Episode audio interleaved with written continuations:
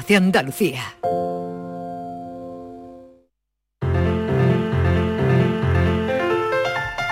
La paranoia de la tarde. No podía faltar Francis Gómez, que está con nosotros esta tarde también, aquí en Algeciras. Francis, la paranoia de la tarde, ¿la Bueno. ponemos en pie? Bueno, por supuesto que la ponemos en pie. Yo de hecho casi que la más que poner la pie la voy a acostar. ¿Y eso? Porque la ya, alguien ya ha dicho, oh, ma- ámame No, Miguel, oh, por no, favor, pero Francis, déjame que es me que, no, es que te recuerdo que estoy en mi vuelta al cole, ponmelo fácil, al favor. Pues no, estoy, nada. estoy cogiendo el ritmo poco a poco. Perdona, que te has librado de las recuperaciones de matemáticas que he tenido esta semana. Porque yo la, Sí, porque pues yo la la de ayer probé, ha sido porque muy yo la probé en julio. Ya, pero para el filósofo, al filósofo del pijama nada se le resiste. Le ¿eh? pondremos recuperación de filosofía Yo- un día. Sí, sí, yo creo que sí. Bueno, venga, vamos con ello. Bueno, pues como estamos hablando de ahorro energético, Sí. pues mm, verás, voy a proponer algo así. Venga. Estamos en un dormitorio que tiene un interruptor en, en la pared, pero está a dos metros de distancia de la cama. Adiós. Entonces, ¿cómo podemos hacer para apagar la luz y meternos en la cama, acostarnos sin quedarnos a oscuras? Vamos a ver. O sea, pretendes que apaguemos la luz, no hay control remoto, no hay... No. No. No hay mando a distancia. No. No. Pero vamos a ¿Y ver. quieres apagar la luz? no puedes volver. Pues es muy Con esa distancia. Pues y vamos no tenemos un gacheto brazo. No, Bueno, no. Yo como de mi A ver, época, el no, inspector y no Gache. te puedes levantar y volver a oscura a la cama, digo yo, no sé. No, porque es que ya entonces me fastidia el enigma, entonces, Ah, verás, Pero es muy aquí esto tiene sus fácil. normas. A ver, venga, Coges estás en palo- racha, ¿eh? Coges el palo de la escoba. Claro, eso había pensado yo. Claro. O de la fregona. Vale. De esos que hay que tienen, y si no lo tienes, eso, alargador. Y Pero eso solo funciona, eso solo funciona para quien duerme con las escobas, para las brujas como tú. Pues Estíbal. por eso yo, por eso lo sé yo. Por eso Bueno, lo sé. bueno, bueno. Y entonces, con Venga, habilidad, vamos. yo tiene que estar en, el lado derecho, porque como sea en el izquierdo soy, pe- soy torpe. Atinas, Clint, tienes que atinar donde esté el, el interruptor y luego darle. Pero tienes que atinar. Y Bueno, darle y ya cuenta, está. ten en cuenta, Estivali, que los palos de escoba en general no tienen más de un metro sesenta. Pero tiene, perdona, pero hay unos Ah, que son claro. que, que se son que se extienden. Ah, sí, hay que unos se- que se, que se se- alargan. se alargan. Bueno, no parece que sea la No, no es. solución. Como si fuera una antena, ¿no? ¿Hay, más, hay más de, hay más de un interruptor solución. en la habitación, Francis? ¿Cuántos? ¿Perdona? ¿Más de un interruptor en la habitación? No, no, el único interruptor es el que está a dos metros de la cama. Venga, repetimos el enigma. Bueno, pues Venga, estamos a en, ver. en un dormitorio que tiene el interruptor de la luz en una pared que está a dos metros de la cama. Entonces tenemos que averiguar cómo acostarnos en la cama, apagar, eh, perdón, apagar la luz y meternos en la cama sin habernos quedado a oscuras. Ah, es que lo has dicho. Apagar la luz ¿Sí? y meternos en la cama. Si lo acaba de decir, es muy fácil. Apagar la luz y luego te metes en la cama. sin quedarnos a oscuras. ¿La cama tiene pata o es de canapé? Bueno, No, lo no, dejo no aquí. hablemos de canapé. Lo dejo aquí. Que lo se- dejo que se aquí. cocinan de en- verdad, que porque se esto ya se está liando. No, ya yo se lo está tengo, liando. yo Como lo está tengo, la yo lo tengo. Sabemos andar a Venga, oscuras perfectamente. última oportunidad, Pues eso, filósofo. venga, venga. Última oportunidad para ti, venga. ¿Cómo apagamos la luz y nos metemos en la cama sin quedarnos a oscuras, eh? sabiendo que el interruptor Yo- está a dos metros de distancia? el móvil, con la linterna Yo del móvil. arrimaría la cama al interruptor. Bueno, seguimos pensando ¿eh? En la lo- paranoia luego de lo Francis resolvemos. Gómez hoy. Y si la saben, llamen por teléfono y, o manden un mensaje de audio. Eh, destinatario, Francis Gómez. Venga, hasta ahora, Eso. Francis, gracias. Hasta luego. La paranoia de la tarde. Ofertones en Rapimueble. Cheslong 249 euros. Apilable de salón 299 euros. Juvenil completo 539 euros. Solo durante esta semana y paga en 12 meses sin intereses. Busca tu ofertón en Rapimueble. Más de 200 tiendas en toda España y en rapimueble.com.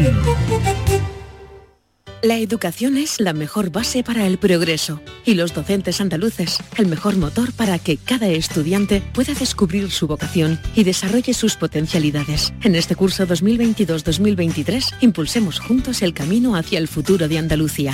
El mejor sitio para crecer. Junta de Andalucía. Me gusta cuidarme. Es una suerte tener este sol, este tiempo. Y aquí hay tantas cosas buenas, sobre todo cuando te sientas a la mesa. Pero muchas veces me pregunto, ¿qué debo comer para seguir en forma? Para estar bien. Andalucía, con sus productos y su gastronomía, tiene la respuesta. Lo bueno es mejor. Junta de Andalucía. Todo el deporte de Andalucía lo tienes en El Pelotazo de Canal Sur Radio. La información de nuestros equipos, las voces de los deportistas y los protagonistas de la noticia. Tu cita deportiva de las noches está en El Pelotazo, de lunes a jueves a las 11 de la noche, con Antonio Caamaño. Canal Sur Radio, la radio de Andalucía. La tarde de Canal Sur Radio con Mariló Maldonado. 5 y 9 minutos de la tarde, ya saben que hoy hacemos el programa desde Algeciras, nos gusta tomarle el pulso a nuestras ciudades, así que esta es la primera salida que hace el equipo de la tarde de Canal Sur Radio, recién inaugurada la, la temporada, que inauguramos la temporada el lunes. Actualmente más de la mitad de la población mundial vive en áreas urbanas, la Unión Europea ese porcentaje llega al 80% y en España se supera levemente. Estamos en el Salón de Actos de la Escuela Técnica Superior de Ingeniería de la Universidad de Cádiz, en la Politécnica de Algeciras, porque Algeciras alberga estos días el primer gran evento nacional de agendas urbanas locales 2030 unas jornadas con unos ponentes de un altísimo prestigio nacional e internacional. Así que hoy estamos haciendo el programa desde una ciudad pionera en este ámbito. Ya tenemos algunos de esos ponentes en nuestra mesa, en nuestro set de la radio. Vamos a saludar a Begoña Oliva, que es responsable de los fondos europeos del Ayuntamiento de Algeciras. Begoña, bienvenida. Buenas tardes. Saludamos también a Jesús Espino. Es raro verlo por aquí y verlo en una jornada porque siempre está ocupadísimo. Eh, es director general de comunicación del Ayuntamiento de Málaga. ¿Qué tal? Buenas Con tardes. mucho trabajo siempre, Jesús. ¿eh? Y Manuel eh, Ortigueira, que es profesor de marketing en la Facultad de Ciencias Económicas y Empresariales, Empresariales de la Universidad de Sevilla. Profesor, bienvenido. Gracias. Gracias por acompañarnos. Bueno, ¿cómo ha ido, cómo ha ido la ponencia esta mañana? ¿Cómo ha ido, Jesús? Yo creo que bien, pero no- soy objetivo, ¿no? Lo dirá la audiencia. exacto, exacto. Nos sometemos a- al escrutinio del público. Mm. Bueno, bien, ¿no? Hemos hablado de, de la marca ciudad, ¿no? Y un poco el arranque era por qué es necesaria hoy una marca ciudad y es necesaria porque las ciudades compiten las unas con las otras sanamente, ¿no? Pero bueno, competimos por muchas cosas, ¿no? Por la instalación de centros de trabajo y empresas, por la captación de congresos, por la captación de turismo, que quizá sea por el punto por el que empezó todo esto, ¿no? Y bueno, es necesario distinguirse y proyectar una imagen eh, desde un punto de vista local, pero hacia una irradiación regional, nacional, europea y global. Has hablado de Málaga en la ponencia. Sí, me temo que sí. que Era, lo que tocaba. Marina, Bueno, como malagueña lo digo también, Sí. con la boca llena, porque bueno, es una ciudad que, como todos sabemos, se ha transformado, ¿no? Sí, ha, ha sufrido una transformación que es uno de los ejemplos más citados, ¿no? Eh, a nivel eh, español, desde luego, ¿no? Y yo diría que también a nivel europeo, ¿no? Y he puesto algunas fechas de referencia y si te parece voy a hilar unas poquitas, Sí, tampoco sí, demasiadas, ¿no? genial. Mm. Eh, bueno, desde luego mm, creo, y esto lo he subrayado esta mañana, que mm, hay una tendencia ahora a desdeñar el turismo, ¿no? A señalarlo de una manera negativa, ¿no? A demonizarlo. Evidentemente tenemos que reflexionar sobre la captación de turismo, sobre la captación de turismo de calidad, pero Málaga es lo que es gracias al turismo, gracias a su aeropuerto internacional, gracias a que tenemos el AVE desde 2007. Y he puesto una referencia que es el año 87, cuando se escinde el término municipal de Torremolinos, y a partir de ese momento Málaga tiene que reinventarse turísticamente, cosa que ha conseguido después de muchos años de esfuerzo, de planificación, de estrategia. Y, bueno, eh, hoy por hoy ha recuperado la condición de capital de la Costa del Sol. Eh, tenemos recientes estrenos de hoteles de cinco estrellas, muy recientes, recientísimos. Y bueno, es la ciudad española que más ha crecido en turismo urbano en términos relativos, que no absolutos. Subrayo esto para aquellos que demonizan el turismo desde mi punto de vista de una manera muy desafortunada. ¿no? Y luego hay hitos como la revitalización del centro histórico, evidente, como la apertura de museos, el ejemplo de 2015 con la apertura del Pompidou, de 2011 con la apertura del Carmen Thyssen y otros tantos. ¿no? He citado también ahora mismo eh, la llegada del AVE, que es un momento muy especial. Afortunadamente la red de AVE ya está en muchas ciudades españolas, pero entonces no eran tantas. Todo esto arranca en el año 92 y precisamente respecto al año 92 he hecho mención a la apertura del Parque Tecnológico de Andalucía, que también eh, es fundamental para entender lo que ha sido Málaga todos estos años. Y todo esto viene de una apuesta estratégica con visión. Eh, hablamos ahora de la Agenda 2030, pero antes de la Agenda 2030 los municipios ya tenían, sobre todo aquellos que tenían cierta entidad, cierta población, una visión de lo que querían hacer a medio y largo plazo. y bueno, yo creo que Málaga es un, un buen ejemplo. Se han puesto también sobre la mesa los ejemplos de Vitoria y de Bilbao, que también son los dos eh, magníficos. Señora Oliva, eh, bueno, como muestra, eh, Málaga también, ¿no? Como acaba de comentar Jesús Espino, ¿no? Pero bueno, es muy importante que estos, eh, que estas ponencias se estén desarrollando en Algeciras, porque esto además es una es un proyecto piloto, ¿no? Sí, eh, Algeciras es proyecto piloto de la Agenda Urbana de España. Eh, fue seleccionada de las primeras, una de las primeras 17. Actualmente sigue aumentando el número gracias al Ministerio de Transporte y Movilidad. Y mm, el ayuntamiento aprobó eh, su agenda urbana y su plan de acción en julio del año 2020, 2020 eh, tras un proceso participativo intenso y además teniendo en cuenta que atravesamos la salida, eh, la, la vía de la salida de, de la pandemia. Y bueno, para la ciudad muy importante desde el punto de vista de posicionamiento, eh, diseño estratégico, en fin, todo lo que significa planificar bien el futuro de una ciudad que, como Algeciras, pues no tiene buena imagen en, en los medios en general. Claro, precisamente eh, hablamos de eso, ¿no? De la proyección de las ciudades, de la imagen de, de marca que proyectan y esto ya también está muy estudiado, profesor. Sí, eh, bueno, no, el papel eh, que he desempeñado aquí en, la, en lo que es eh, las jornadas es esa parte de mm, imaginar el futuro, porque hacemos los investigadores realmente somos navegantes, que hacemos perspectivas, vemos lo- cómo queremos que sea el futuro, innovamos y creamos soluciones para poder llegar ahí. ¿no? Y eh, que hemos comentado que, que llevo muchos años en mi caso trabajando en esta línea y buscando innovaciones, utilizando, como comenté, la inteligencia artificial con otras universidades para darle soluciones, para tomar decisiones mucho más rápidas, más ágiles a, los municipios. ¿no? Y en esto de la gestión de la imagen, cada vez más importante tomar eh, decisiones de manera muy acelerada porque una cantidad de estímulos que tiene es, es enorme ¿no? y la cantidad de decisiones que tienen que tomar pues, los, los asfixia.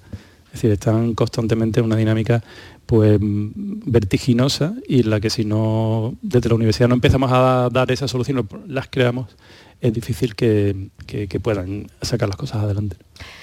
¿Qué imagen eh, les gustaría proyectar en, en Algeciras?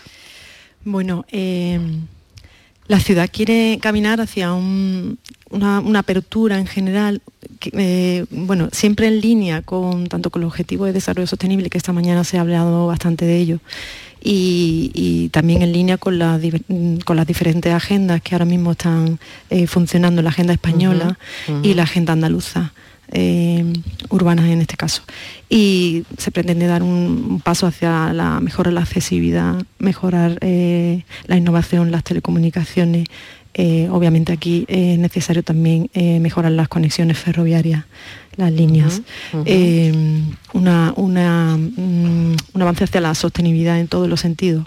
Tenemos la, mm, un enclave estratégico, disfrutamos de dos parques naturales y hay que cuidar el medio ambiente, pero es que además hay que convertirlo en nuestra fortaleza, que ya lo es, y no solo ser esa ciudad portuaria eh, que, ya, que ya es importante, pero conciliar todo esto junto al patrimonio natural histórico que tenemos, que quizás es la parte aún menos, que falta aún por, por promocionar y por conocer más. Claro, qué interesante lo que dice, convertir, Jesús, todo eso en, en marca, ¿no? Porque es verdad que las ciudades tienen que dar un, un salto en igualdad, en calidad de vida para los vecinos, ¿no? En respetar ahora mismo el medio ambiente urbano y en desarrollar una economía sostenible. Es decir, es que eh, son muchísimas cosas, ¿no? Hay muchos parámetros. Hay muchísimos parámetros, pero yo quiero destacar, aparte de- del trabajo estratégico, que es fundamental y básico, que hay una base de condiciones naturales, ella ha citado algunas de las que... Claro, los parques Algeciras. naturales, por ejemplo, ¿no? Se puede, yo lo decía también en- Mm. esta mañana, se puede no tener condiciones naturales y revertir esa situación, pero es muy caro. Es cierto, ¿no? claro. El ejemplo de Dubái, que lo poníamos porque celebró la exposición universal Cierto, última, ¿no? cierto. 2020, pero celebrada Claro, una este ciudad año que se ha 2022. construido, que se ha hecho y que no tenía nada, que era desierto, ¿no? Así es, pero si tienes condiciones naturales, pues ya partes de una base sólida. Eh, luego la estrategia, que es de lo que estamos hablando básicamente en estas jornadas. Luego también eh, una estabilidad institucional y un liderazgo político fundamental. Sin eso lo demás se desmorona, no hay estrategia posible, no se puede construir una estrategia a medio y largo plazo pensando solo en ciclos electorales, sino que hay que hacerlo pensando en el medio y el largo plazo. Y luego, por último, colaboración público-privada, que me parece también esencial. Si no hay un entendimiento entre el sector público y el sector privado, pues no llegarás tan lejos como has podido plantearte solo con recursos públicos y solo con eh, el dinero que emerge de las administraciones, que no tienen recursos ilimitados, ¿eh? no, olvidemos que no los tienen. También he añadido, eh, doy esta pincelada también, algo que no es estrictamente colaboración público-privada, que es asociación con el sector privado. Y he puesto el ejemplo de, Antonio Banderas, que para Málaga ha sido fundamental eh, su Teatro del Sojo, esa apuesta que ha hecho, eh, y también ha contribuido a hacer más sólida la marca Málaga. ¿no? Yo creo que ese tipo de iniciativas eh, colocan a Málaga en el mapa aún más. Y he puesto el ejemplo de una conocida marca de cerveza que es Victoria, que en su eh, packaging tiene Málaga, ¿no? Eh, esto es un salto que hasta ahora nosotros no habíamos visto, ¿no? Hay otras marcas, ponía el ejemplo de Mango, ¿no? Que en sus bolsas pone Barcelona, ¿no? Pues la asociación con Málaga ya le atrae también al sector privado y eso también construye marca. Me imagino que todo esto, Begoña, es eh, ir apuntando, ¿no? De alguna manera, ¿no? Y las jornadas sirven también para, para eso, ¿no? Efectivamente, el formato de las jornadas, uh -huh. eh, al, al, principio cuando nos planteamos, eh, había una, una, decisión que tomar. Mostramos nuestra agenda urbana que ya la hemos trabajado y ya tenemos nuestro plan de acción. O recibimos, ¿no? O por el contrario, mm. traemos aquí una visión externa que nos ayude a seguir mejorando. No podemos seguir eh, diciendo que bien lo hemos hecho hasta ahora. Tenemos que seguir avanzando y mejorando. Y la idea era establecer estas mesas, que en este caso hablamos aquí de marca, pero va a haber varias, y aprender de todas ellas. Y de esta manera abordar eh, el, el, medio ambiente urbano o la sostenibilidad en la ciudad desde todas sus dimensiones. Mm. ¿Qué hace la marca de una ciudad? Se lo preguntó al, al, al profesor, ¿no? Eh, al profesor Ortigueira. ¿Qué hace que una ciudad sea reconocida eh, internacionalmente? Bueno, eh, me imagino que no una sola cosa. No, no, no una sola cosa. Hay muchas dimensiones. Está el papel que tiene la gente. Lo estuvimos hablando esta mañana precisamente. De hecho, salió una profesora de instituto que estuvo comentando el papel que, que, ellos tienen también en transmitir esos valores, la identidad con la propia, con la propia ciudad y transmitirle el cariño y el afecto que se uh -huh. convierten, a fin de cuentas, la, la gente de la ciudad en embajadores de la propia imagen de la ciudad y mm, a veces la apropiación de algunos atributos que hay, hay personajes relevantes, se ha comentado Antonio Bandera o aquí Paco de Lucía, y uh -huh, utilizar eso, claro. esa imagen y proyectarla y un poco lo que es un poco contagio, reducir a veces el impacto de algunas imágenes negativas, realizando un poco de contraprogramación, es decir, reducir con 11 impactos positivos en caso de una noticia negativa para compensar o en algunos casos pues poblaciones que tienen mucha poder de tracción utilizar esos recursos casa de Algeciras que está aquí Tarifa estuvimos hablando que lo que se puede hacer es uh -huh. aprovechar ese tirón que tiene y enriquecer esa imagen para que se favorezca la de Algeciras, como hablé esta mañana del caso de Disney, como pasó con París, que Disney no era capaz de absorber o atraer mucha gente en pernoctaciones porque París lo absorbía prácticamente todo. Entonces cambiaron el enfoque y lo utilizaron como un elemento sinérgico. Es decir, hay esa parte de diseño de estrategia se construye eh, conociendo los mapas mentales que tienen cada uno de los públicos objetivos. Las personas, los inversores, los turistas, cada uno de esos públicos nos va a dar una percepción de la ciudad y ver cómo se están haciendo las cosas y establecer correcciones o modificaciones si hay distorsiones, por ejemplo, la imagen, cosas negativas que realmente no tiene la ciudad. Porque a veces ocurre que la gente piensa que hay algo que, que es una ciudad que a lo mejor tiene polución y luego no tiene y, hay, y se puede actuar sobre eso. Uh -huh. Lo que dice Jesús es cierto, es decir, hay atributos que tú puedes no tener, si no tiene riqueza natural, es muy complicado crearla, porque tengan un montón de dinero, como ocurre. Como en el caso de Dubái. En el caso de Dubái, y entonces, pero como eran claro, muy conscientes de ello, claro. pues lo crearon. ¿no? Y Una ciudad cosas. ficticia totalmente, ficticia, ¿no? Claro, ficticia. pero que creada de, de la nada. Bueno, y una piensa, ¿y hay dinero para todo esto? Es decir, bueno, en algo ayudará la Agenda 2030, suponemos, ¿no? Pero eh, al final esto es cuestión también de, de dinero, ¿no? Sí, aquí hablo desde el, el, Departamento de Fondos Europeos para el Ayuntamiento de Algeciras, entiendo, uh -huh. que también el de Málaga, en el que también participé profesionalmente durante una temporada, los fondos europeos son un instrumento de financiación muy, muy interesante.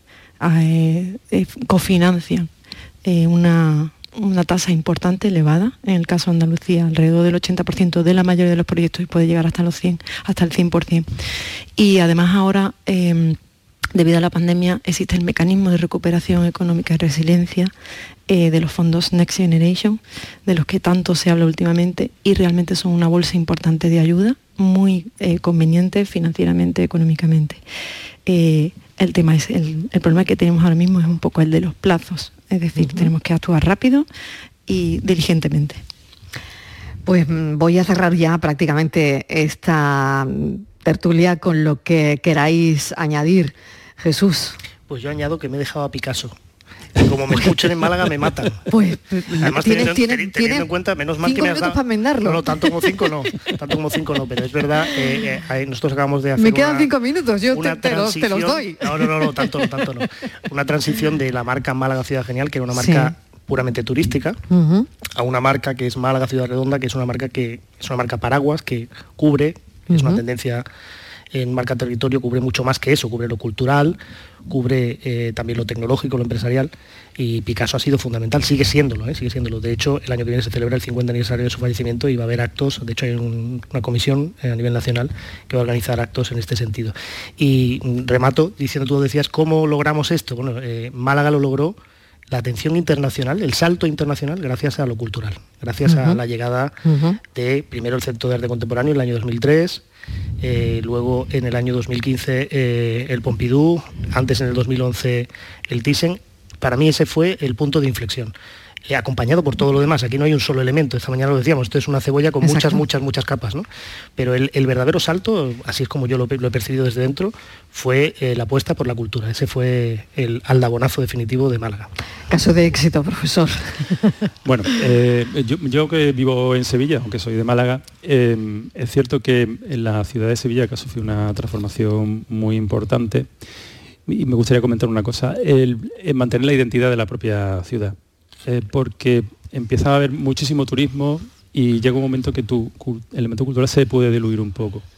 Entonces hay veces que a la gente de la ciudad le gusta pasear y ver determinados comercios que están ahí y que tienen sus características, que tienen su identidad, que es por lo que la gente va a visitarlos, que no ocurre que se convierta en una ciudad final, que él, mm. como ir a McDonald's, da igual donde vayas y siempre es la misma. Y esa identidad es un elemento muy importante de preservar, porque si no lo mantenemos lo nuestro, pues evidentemente dejaremos una ciudad más. Y ese creo que eh, es un elemento que puede decirse que no se ve, pero que es esencial en lo que es la propia construcción de la marca. Pues mm, me queda Begoña Oliva para, cerrar esta tertulia, em, yo creo que em, esto de lo que hablamos son em, momentos decisivos, ¿no? Decisivos de, la historia de la humanidad al final, porque el lugar donde vivimos, nuestras ciudades, ¿no? nuestros espacios urbanos ya prácticamente no es una opción, sino un imperativo repensar, ¿no? El, cómo se hace, el cómo lo hacemos, el, cómo lo vivimos, ¿no? También.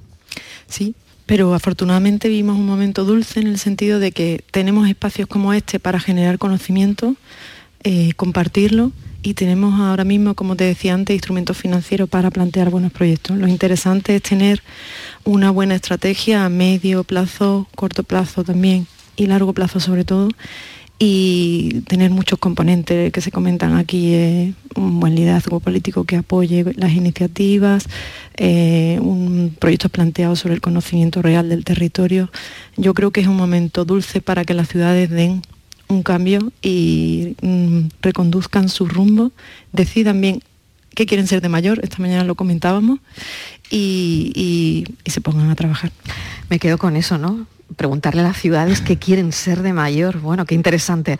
Begoña Oliva, responsable de los fondos europeos del Ayuntamiento de Algeciras. Bueno, agradecemos también al Ayuntamiento que nos hayan abierto las puertas de esta primera ponencia. Así que muchísimas gracias. Gracias también a Jesús Espino, director general de comunicación del Ayuntamiento de Málaga, hoy contando en la ponencia pues, el caso de éxito que, que es la ciudad, y Manuel Ortigueira, profesor de marketing de la Facultad de Ciencias Económicas y Empresariales de la Universidad de Sevilla. Muchísimas gracias. Gracias. Gracias a los tres. Hasta ahora. Gracias. La tarde de Canal Sur Radio con Mariló Maldonado también en nuestra app y en canalsur.es. Canal Sur Radio, Sevilla. Queremos seguir dándole alas a tu negocio. Por eso, en Caja Rural del Sur trabajamos día a día para que tu negocio no tenga fronteras. Ponemos a tu disposición expertos en negocio internacional que te darán respuesta inmediata, siempre que lo necesites. Caja Rural del Sur. Formamos parte de ti.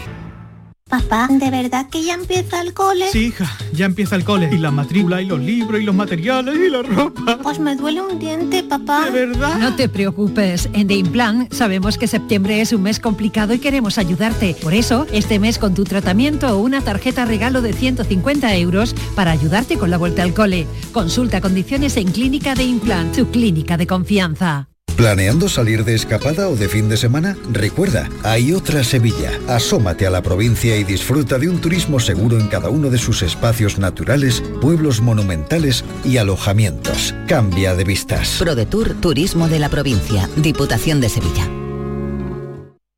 La mañana de Andalucía con Jesús Vigorra celebra este viernes 9 de septiembre el Día Mundial de la Agricultura y lo hace desde la mayor alhóndiga de Andalucía, La Unión, en el Ejido. Queremos conocer lo último en innovación en este sector, las tendencias y situación del mercado y la sostenibilidad y reducción del desperdicio alimentario. La mañana de Andalucía con Jesús Vigorra. Este viernes 9 de septiembre, edición especial desde el Ejido con La Unión, el principal proveedor de hortalizas de Europa. Con la colaboración de la Unión, el futuro que nos une. Hola, soy Salvador Dalí. Y si además de avanzar en inteligencia artificial, investigamos más nuestra inteligencia natural, quizás así podamos vencer enfermedades como la que yo sufrí, el Parkinson.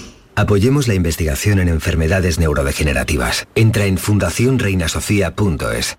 Me gusta cuidarme. Es una suerte tener este sol, este tiempo. Y aquí hay tantas cosas buenas, sobre todo cuando te sientas a la mesa. Pero muchas veces me pregunto, ¿qué debo comer para seguir en forma, para estar bien? Andalucía, con sus productos y su gastronomía, tiene la respuesta. Lo bueno es mejor. Junta de Andalucía. ¿Sabes que tomando dos litros de agua Sierra Cazorla te aporta el 30% de magnesio que necesita tu cuerpo?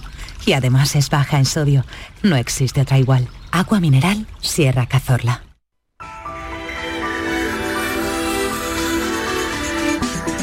Cinco y 31 minutos de la tarde, nuestra parada como siempre, como cada tarde en el programa Por tu Salud, Enrique Jesús Moreno, ¿qué tal? Bienvenido, avanzamos contenidos de esta tarde, ¿cómo estás? Como siempre, mira, eh, mira, mira. Oye, eh, escuchen nuestros oyentes y miren, miren bien, Te porque miro, hemos pasado, te imagino, hemos te pasado, miro, te imagino. ya cuando estás de vacaciones tienes como más visiones panorámicas, ¿no? Sí, Intelectual, sí. emocional, Sí. pero visualmente también. Tienes toda más a lo ¿eh? lejos, ¿eh? Sí, y sí, sin sí. embargo llega esta época ya y nos concentramos un poco más en el cerca, ¿no? Mm, Esto, eh, mm. en fin, supone para todos, mira, para escolares, para eh, personas que trabajan con pantallas especialmente. Pero no solo eso, hay trabajos de precisión que requieren afinar también el cerca de alguna forma, ¿no? Y entonces vamos a acercarnos de esta forma, tomando como punto de partida ese- esa visión, pues vamos a acercarnos al, al mundo de la, de la salud visual. Y lo vamos a hacer con un especialista en esta materia que nos va a acompañar, que es oftalmólogo, que es el doctor Jonathan Amián, que es subdirector médico de Tecnoláser, y lo vamos a hacer también con un técnico optometrista, eh, amigo del programa, que nos aconseja siempre en todos estos asuntos, que es Javier Vega. Vamos a recoger también todas las eh, cuestiones que sobre la visión, eh, las dudas que tengan nuestros oyentes sobre la visión para darle la respuesta adecuada o la orientación que necesiten en este momento. Todo eso a partir de las 6 y 4 o 5 minutos aproximadamente, Marilón. Venga, pues todo eso a partir de las 6. Un beso, Enrique, y hasta dentro de un rato. Hasta dentro de un ratito. La información de tu equipo, Los deportistas de los clubes que son noticia. los entrenamientos y fichajes. Las voces de los protagonistas. El deporte local y las noticias que buscas de tu equipo están en la jugada de Canal Sur Radio. De lunes a jueves desde la una de la tarde. Canal Sur Radio, la radio de Andalucía. La paranoia de la tarde. Bueno, tiene un poco de... mm, no sé cómo decirlo. de ansia viva, de, decir el resultado de la paranoia. Francis Gómez y el resto del equipo también, ¿eh? Pero la ansia es más vuestra. Eh, a ver. El ansia la voy a tener yo para salir corriendo cuando os diga la respuesta. Ya, No ya. te digo más. Bueno, no te hoy, digo más. hoy no sé si tiene truco, ¿eh? No, no sé si, en fin, Un poco, un poco. en fin. Bueno, pues la repetimos, ¿vale? Venga, Si te repetimos. parece, pues eh, mm, estamos en un dormitorio que tiene el interruptor de la luz en una pared que está a dos metros de, de la cama. Entonces, ¿cómo podemos hacer para apagar la luz y meternos en la cama sin quedarnos a oscuras?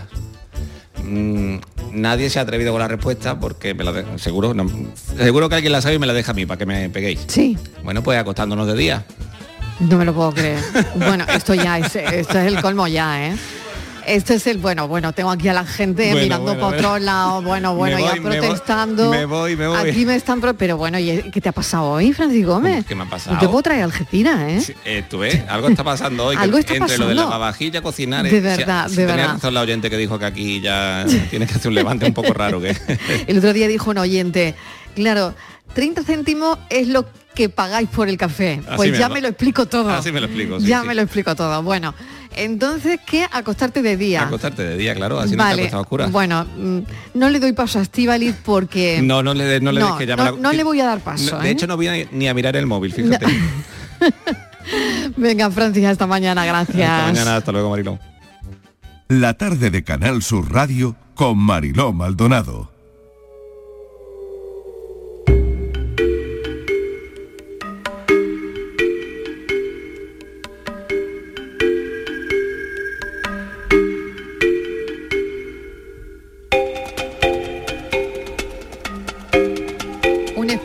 Por supuesto, por supuestísimo, vuelve esta temporada también. Es la tarde en tu búsqueda con Patricia Torres. Patrick, ¿qué tal? Bienvenida de nuevo. Hola Marilo, ¿qué tal? Y Luis Algoró, que está en nuestro estudio de Málaga. Luis, ¿qué tal? Bienvenido. Muchísimas gracias, echándote de menos por aquí, en Mariló, pero... Bueno, mil gracias. Hoy, bien. estoy en un buen sitio, estoy en Algeciras también, ¿eh? Se está de lujo. No, eh, se está de lujo, se está de lujo también por aquí. Pero bueno, mañana estaremos en el estudio de Málaga con una programación habitual. Pero mm, bueno, hoy en la tarde en tu búsqueda, eh, yo quería centrarme en, que la semana pasada conocíamos la sentencia de la Audiencia Provincial de Valencia que condenaba a 159 años y 11 meses de prisión a Jorge Ignacio Palma por el asesinato de Marta Calvo y de otras dos mujeres más e intentarlo con otras seis, Patricia. Sí, vamos a poner en antecedentes a nuestros oyentes sobre el caso de Marta Calvo. Marta era una joven valenciana de 25 años cuyo rastro se pierde el 7 de noviembre de 2019 en Manuel, Valencia, tras mantener una cita con Jorge Ignacio Palma, al que conoció en una plataforma de contactos por Internet. Durante la madrugada del 7 de noviembre, la joven, como tenía costumbre, comunicó a su madre la ubicación del lugar donde se encontraba. Ante la ausencia de noticias, eh, Marisol Burón, madre de la joven, decidió ir hasta el lugar desde donde su hija había enviado su último WhatsApp para averiguar su paradero. Llegó a hablar con este joven, quien dijo desconocer a Marta. Posteriormente, Marisol, al no tener noticia de su hija, denuncia su desaparición.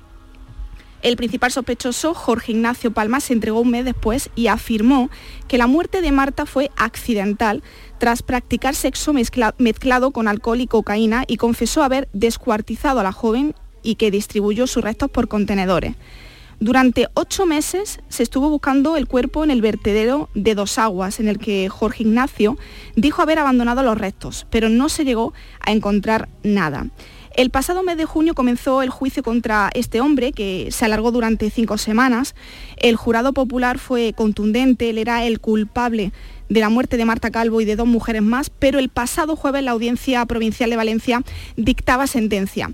Jorge Ignacio era condenado a penas que suman 159 años y 11, mes- y 11 meses de prisión por los crímenes de Marta Calvo, Arlene Ramos y Lady Marcela.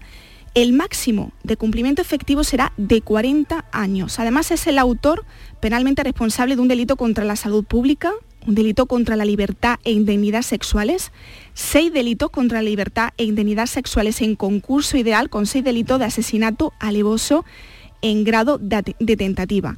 Aunque las eh, acusaciones particulares solicitaban para él la prisión permanente revisable, finalmente ha quedado exento de esta pena. Marisol, madre de Marta, no se va a quedar de brazos cruzados, no se va a rendir y va a continuar luchando para que se le aplique la prisión permanente revisable, Maliro. Vamos a saludar a Marisol Burón, madre de Marta. Marisol, bienvenida. Gracias por atender la llamada de la tarde. Hola, buenas tardes. ¿Cómo estás? Bueno, pues mm, ya parece que estoy digeriendo un poco la noticia, ¿no? Porque aunque, bueno, mm, no es una mala mm, condena, ¿no? La que le, le ha caído, porque aunque son 159 años de prisión, pues se le quedan en 40 años. Está claro que en 40 años mm, mínimo 30 va a cumplir seguidos. Y a partir de los 30 años, esos 10 últimos que le quedan, que es, digamos, los últimos por cumplir, empezaría a tener, eh, digamos, como permisos penitenciarios. Para él no serían los permisos porque, bueno, pues, pues, pues porque él, aparte de que nos debe todas las indemnizaciones, tanto a nosotros como al Estado, eh, bueno, pues, eh, mm, bueno, según nos dijeron los abogados, que él de la cárcel en 40 años no saldría. Pero mm, no es porque no salga de la cárcel, es porque yo no me voy a quedar con los brazos cruzados porque Mm, yo no he pedido esa condena. ¿Va a recurrir la, sentencia, Marisol? Por supuesto, sí. Vamos a recurrir la sentencia. De hecho, los abogados tienen hasta el día 16 de, este mes para recurrir y se va a recurrir. Sí. Sabemos que, la jueza ha, quitado la, pena de la integridad moral, ¿no? Mm. Eh, y esto, bueno, a usted no, bueno, no está de acuerdo con esto, ¿no? Hombre, pues yo creo que ni yo ni nadie, hmm. Porque quien dice, me quiere decir a mí, esa señora jueza, que aquí no estamos sufriendo. O sea, después de que mi hija fue asesinada el 7 de noviembre, de noviembre del 2019 y estamos en el 2023 y todavía no sé dónde está mi hija. Patricia. Sí, eh, en primer lugar, Marisol, te agradezco que nos hayas atendido. Eh, también nos acompaña Marilo, eh, Mariano Navarro, que es psicólogo y portavoz de la familia, un gran apoyo para Marisol en estos momentos. Yo no sé, Marisol, si en algún momento de esas sesiones del, del juicio tenía esperanza de que él confesara dónde estaba el cuerpo de Marta. Sí, hemos perdido a Marisol. Marisol, o al menos yo no la oigo. No, yo ahora, ahora, sí, adelante, adelante, adelante Marisol, sí. Marisol, no sé si me ha escuchado la pregunta, no sé si tenía... No, no. Eh, no, pues repetimos la, pregunta, Patricia, por favor. Eh, durante esas sesiones del juicio que se alargaron durante más de, cinco semanas, no sé si tenía esperanza que durante esos, eh, esas jornadas él confesara dónde estaba el cuerpo de Marta. Mm, claro, yo tenía toda la esperanza del mundo. Yo, de hecho, bueno, mm, pensé, pensé que en ese momento, pues bueno, del juicio, él, pues, no sé, eh, se decayera o, no sé, dijera por lo menos dónde está mi hija. Es lo mm. que lo que estamos luchando y lo que más deseo que aparezca mi hija. Pero eh, sabemos que él no lo va a decir. No Lamentablemente esto va a ser otra Marta del Castillo. Y yo también quería preguntarle a, Mariano, que nos está escuchando, eh, que es el portavoz de, la familia como psicólogo, respecto a la posibilidad de, rehabilitar a este tipo de, condenados. Es extremadamente complicado hablar de reinserción en, perfiles como el de Jorge Ignacio, ¿no, Mariano? Hola, buenas tardes. Eh, sin duda, estamos hablando de un sujeto que es un psicópata de libro, es un asesino en serie, es una persona que en ningún momento va, a cambiar. Es una persona que no es reinsertable a la sociedad. Es un peligro potencial para, nuestra, para nuestro país y evidentemente no va a cambiar nunca, por mucho que algunas personas puedan pensar que esto es una probabilidad, pero es, en mi opinión, eh, absolutamente remota. Eh, me incorporo en la, conversación a, Luis. Luis, Bueno, Marilo, eh, bueno, dar la bienvenida, por supuesto, ¿no? Eh, a, tanto a, una profesional de la psicología en este caso, ¿no? Como por supuesto a Marisol, ¿no?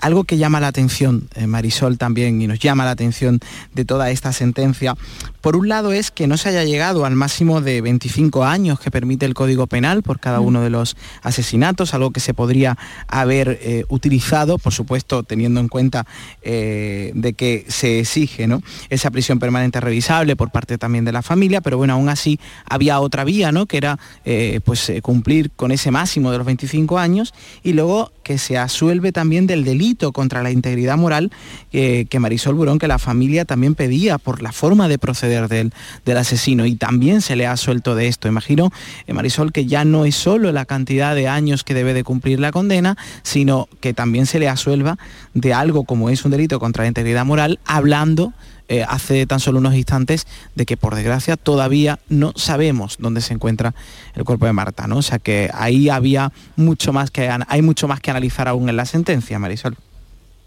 Pues sí, claro que sí. Es que, mm, vamos, para mí es vergonzoso que esta jueza eh, diga o piense que, no, no, estamos sufriendo.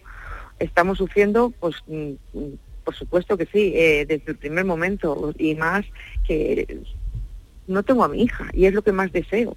Mm. Y, cómo no voy a estar sufriendo yo, mi familia y, todo el mundo. O sea, es que esto es vergonzoso que eso se haya absuelto de, se haya librado de ello también. Y nada, por eso vamos a recurrir para que para que eso no ocurra y, y no quede así. Mm. Además, eh, ha solicitado Marisol en reiteradas ocasiones junto a los padres de Marta del Castillo y Diana Kerr la, la modificación del artículo 140 del Código Penal para que la ocultación del cuerpo constituya un motivo para imponer pues, una prisión permanente revisable, la pena máxima. Sí, así es.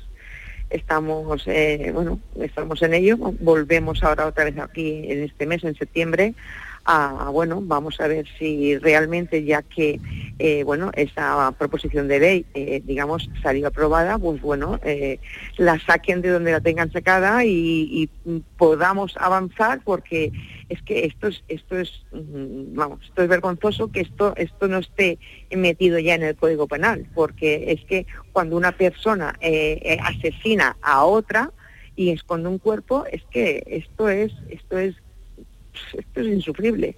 Entonces estamos luchando para que esto salga, para que automáticamente esta persona que asesine le, ya de primeras le caiga la prisión permanente revisable. Asesine y esconda el cuerpo, por supuesto. O sea reincidente. Hmm.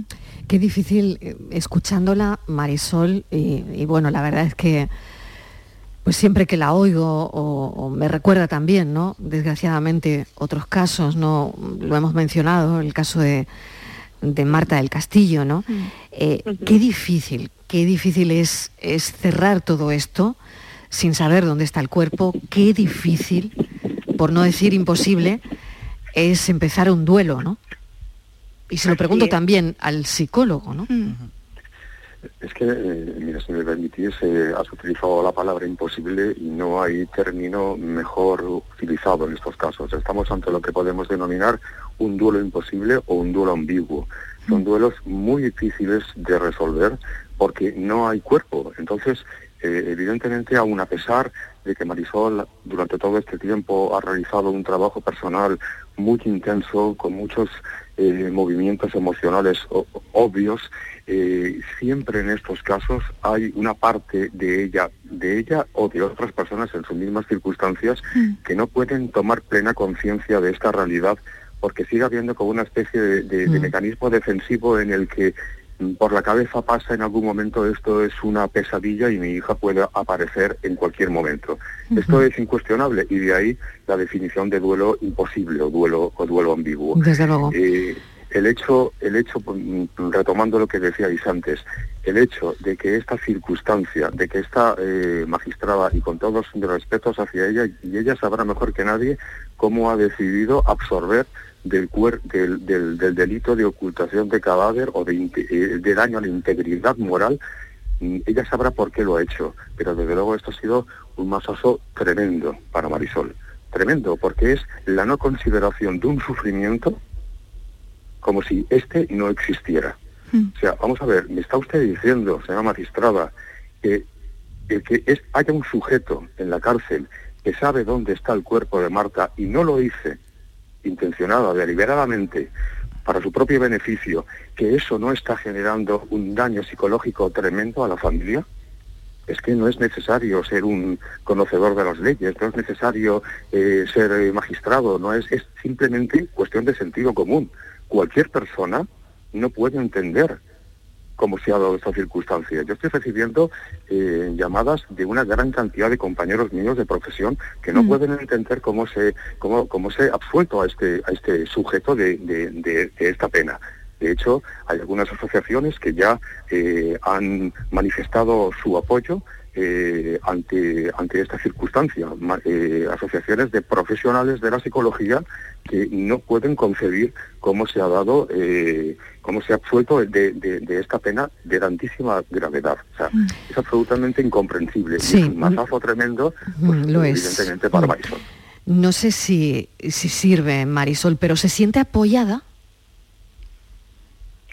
A ver, me siento apoyada, claro, por supuesto, me siento, apoyada por mi familia, mm, por, por toda España, recibo mensajes mm, por Messenger, por Facebook, por, por, toda la plataforma de Marta y estoy mm. apoyada, claro que sí, pero a nivel político, a nivel político la verdad por el Estado por el gobierno mm, no me siento nada apoyada, nada. Y sobre todo ya, pues bueno, pues el único partido que es eh, Podemos, que es el único que no se ha puesto en contacto conmigo en ningún momento, pero por el resto, mm, la verdad que estoy satisfecha, sí. Patricia. Sí, Mm, apuntar que bueno, uno de los eh, fines de la justicia es la, reparación, la restitución del daño producido a las víctimas y claro, es imposible restituir a una madre la pérdida de, una hija, ese daño moral es irreparable, pero claro, eso aumenta, como decía eh, Mariano, cuando esta madre pues, no puede despedirse de su hija porque no aparece el cuerpo, ¿no? Eso nunca llega a iniciarse eh, ese duelo y, y, a un sufrimiento de por vida. Yo quería preguntarte, Marisol, si te has puesto en contacto o si se han puesto en contacto contigo los familiares de las otras dos chicas fallecidas y qué te han expresado eh, tras conocer la sentencia. A ver, no, ellos no son españoles. De, hecho, bueno, mm, yo de, de Arley no conozco a la familia ni, ni de Lady tampoco. Sí, lo único con Lady sí que tengo un contacto a través de Facebook y bueno, por, también por llamada por WhatsApp de la suegra de ella. Mm, de las víctimas no, no, no conozco a nadie. Luis. Bueno, eh, eh, es verdad que haciendo un poco balance de lo que estábamos comentando, ¿no? Yo creo que hablaba del apoyo institucional, ¿no? Eh, ya tenemos precedentes, bien lo decías Mariló, ¿no? que nos recordaban otros casos que hemos, que hemos escuchado. ¿no? Yo creo que ante los precedentes que se han dado, el caso de Marta, eh, igual que hemos hablado muchas veces en el tema de desapariciones, igual que se crean pactos de estados y se crean acuerdos ¿no? sobre distintos, distintos elementos que son importantes para nuestra vida, eh, es importante que al final se remene esta dirección. Y creo que que, es el momento ¿no? también de que, de que, a nivel institucional eso se haga posible. Lo ha dicho también eh, Brisolo y con nosotros. ¿no? Me he reunido prácticamente con todos los partidos políticos, he hablado con ellos, pero claro, al final eh, una palabra de aliento y de apoyo siempre nos viene bien, pero esto hay que acompañarlo, eh, imagino Marisol que es lo que denuncias de medidas reales mm. por parte de las instituciones y de medidas que además ya tenemos bastantes casos como para tomar cartas sobre el asunto y llegar a un acuerdo importante que se cumpla y se ponga cuanto antes eh, ¿no? por delante, ¿no? Claro, es que eso es, por eso estamos luchando. Estamos luchando para que esta ley salga adelante y, está claro que lo vamos a conseguir.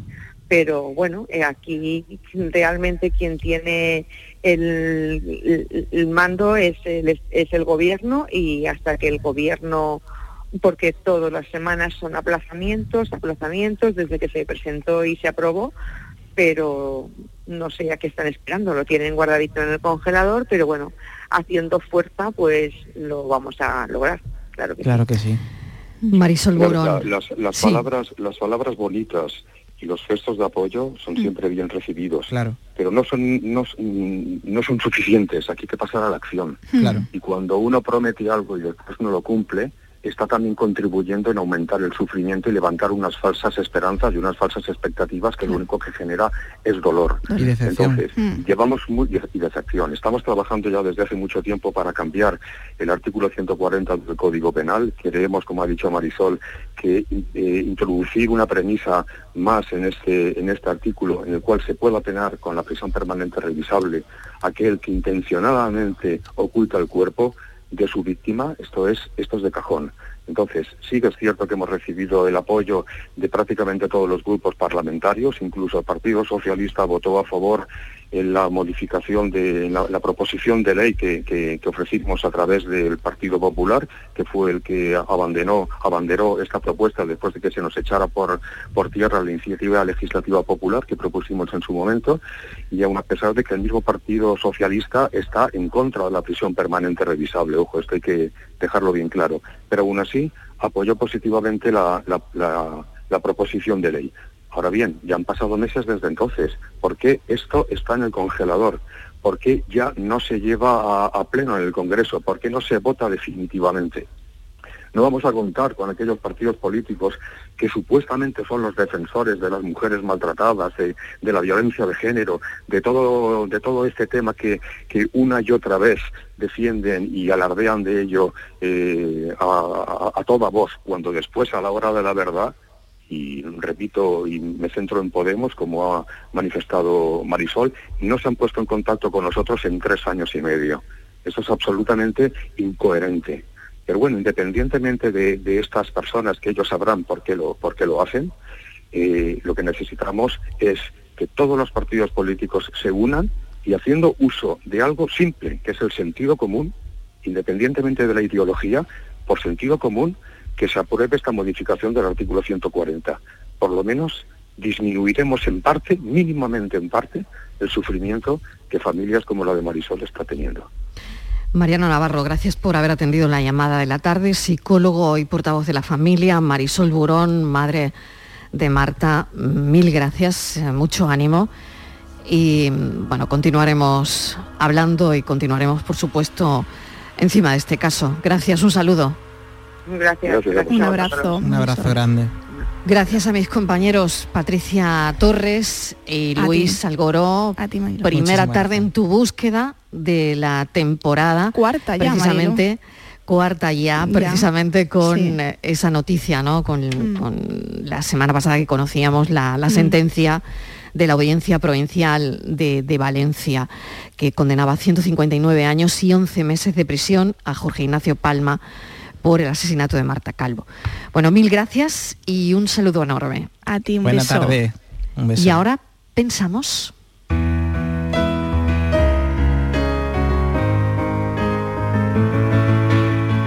Admiro el optimismo de lo utópico quien inventara el nombre del tiempo verbal al que llamamos futuro perfecto. Habré sido, habrás cantado, habrá habido, habremos amado, habréis vivido, habrán pensado.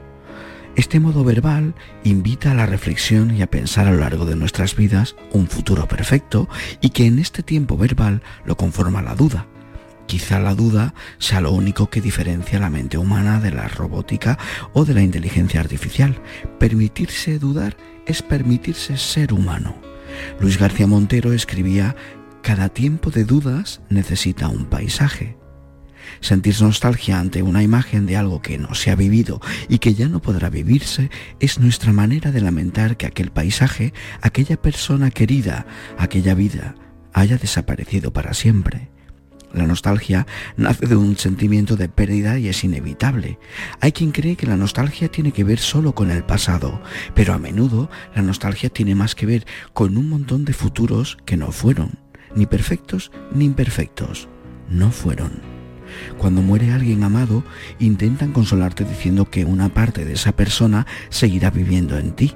Y así es, pero no nos avisan que hay que aceptar que una parte tuya se muere con ella. La muerte es una consecuencia de la vida. Morir se muere porque se ha vivido. Se viva más o menos, uno se muere igual.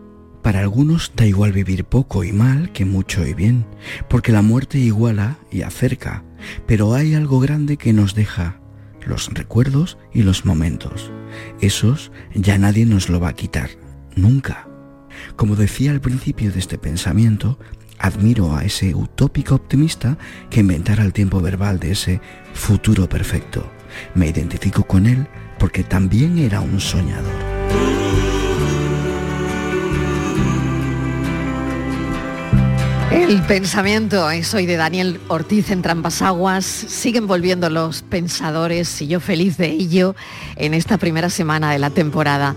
No existe una receta única para mejorar y lograr un desarrollo urbano sostenible, pero la nueva agenda urbana proporciona los principios y las prácticas probadas para dar vida a ese ideal, para trasladarlo del papel al mundo real, que es lo que se está haciendo aquí en esta ponencia y lo hemos venido a contar a Algeciras con ideas que inspiren a los encargados de tomar decisiones, que inspiren también a los ciudadanos, repensar la forma en la que planificamos, construimos y gestionamos nuestras ciudades. No es ya una opción, es ya un imperativo, una coyuntura decisiva de la historia de la humanidad, porque es el lugar donde vivimos, nuestras ciudades, ese trabajo para alcanzar ese ideal ha empezado hoy aquí en Algeciras y hemos querido ser testigos. Gracias al equipo de este programa, a Kiko Canterla, a Virginia Montero, a Francis Gómez, a Estibaliz Martínez, Miguel Fernández, que todavía anda por aquí, en la técnica Fran Hernández, Alberto Ortiz y Rafa Jiménez. Gracias a todos. Mañana seguimos contándoles la vida. Adiós.